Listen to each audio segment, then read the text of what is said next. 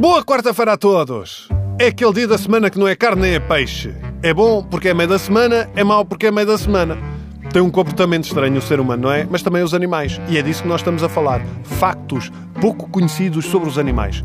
Hoje vamos dedicar este espaço ao álcool. Vocês sabiam, por exemplo, que há pássaros que ficam com os copos depois de comerem bagas e que o fazem de propósito? Querem saber o nome da espécie? Tagarela europeia. Pudera, metem-se nos copos e depois ninguém os cala. Pior, e isto é verdade, é que uns ficam só zonzos, mas outros comem bagas ao ponto de não conseguirem voar, registando-se assim morte de pássaros que embatem uh, contra vidros.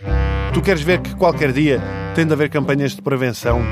Tipo, se comer bagas, não vou. Melhor de tudo é que o problema é tão grande em determinados países que alguns pássaros têm de ser levados para centros de desintoxicação animal, tipo alcoólicos anónimos, onde estão reunidos os pássaros todos e há um que diz: Olá, eu sou o Zé, sempre gostei muito de bagas, até que comecei a pensar que era um papagaio e vi que não estava bem.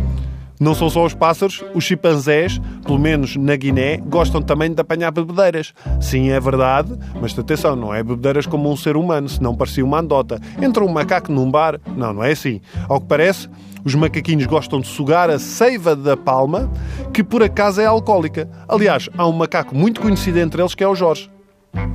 O Jorge Palma. Peço desculpa. Se calhar também já vi. Bom, mas o mais engraçado é que eu tenho amigos meus que com os copos parecem também macacos. Trepam coisas, gritam, atiram cocós uns aos outros. Mas não é só na Guiné que os macacos gostam do seu cupim. Nas Caraíbas, os macacos descobriram a alegria de beber há 300 anos, no auge das plantações de cana-de-açúcar, que é, é um, uma planta que, fermentada, dá uma bela aguardente. Ora, os macacos ficaram de tal forma viciados que, segundo um estudo, um em cada cinco macacos prefere álcool à água. É engraçado, eu estou a ler esta estatística e parece que estou a falar da minha família. 5% são alcoólicos. Macacos, não os da minha família, esses são mais. Bom, 5% da população dos macacos são alcoólicos e estão de tal forma viciados que há macacos que roubam coquetéis aos turistas nos hotéis. Isto não são macacos, isto são velhas inglesas.